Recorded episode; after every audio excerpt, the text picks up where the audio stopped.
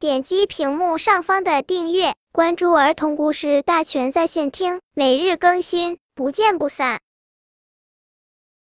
本片故事的名字是《小黑猫送来的》。昨天去郊游，小朋友们又吃又玩，可开心了。今天王老师给小朋友们讲郊游的故事。小朋友郊游过的草地上、小河边、大树下，到处都是巧克力、糖果、饼干。到了晚上，小老鼠闻到香味都出来了，把这些好吃的东西堆在一起，在月光下又跳又唱，开启了丰收庆祝会。正在这时，来了一群小黑猫，他们捉住了老鼠，还把好吃的东西还给了幼儿园的小朋友。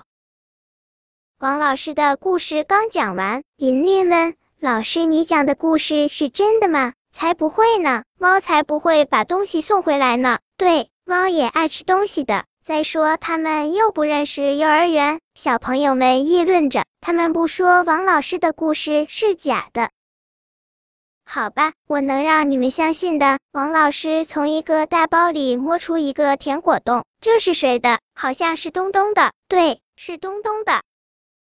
王老师又从包里摸出饼干、巧克力、口香糖、橘子，满满一桌子。豆豆找到了那块只咬了一口的巧克力，亮亮找到了外婆给他买的口香糖，琳琳找到了自己的那包饼干。原来这些东西真是小朋友郊游时丢的。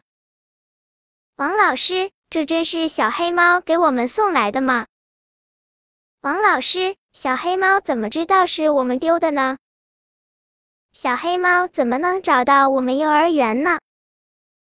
王老师笑眯眯的说：“其实这只小黑猫呀，就是我们班的小杰。昨天是他和阿姨一起把这些被你们丢在草地上的美食捡回来，带回幼儿园的。我们真要谢谢他。”大家都看着小杰为他鼓掌，差点成了老鼠们的粮食。不是太可惜了吗？我们真的好好谢谢小杰这只大黑猫呢。小杰都不好意思了。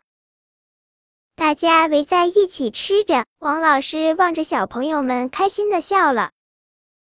本篇故事就到这里，喜欢我的朋友可以点击屏幕上方的订阅，每日更新，不见不散。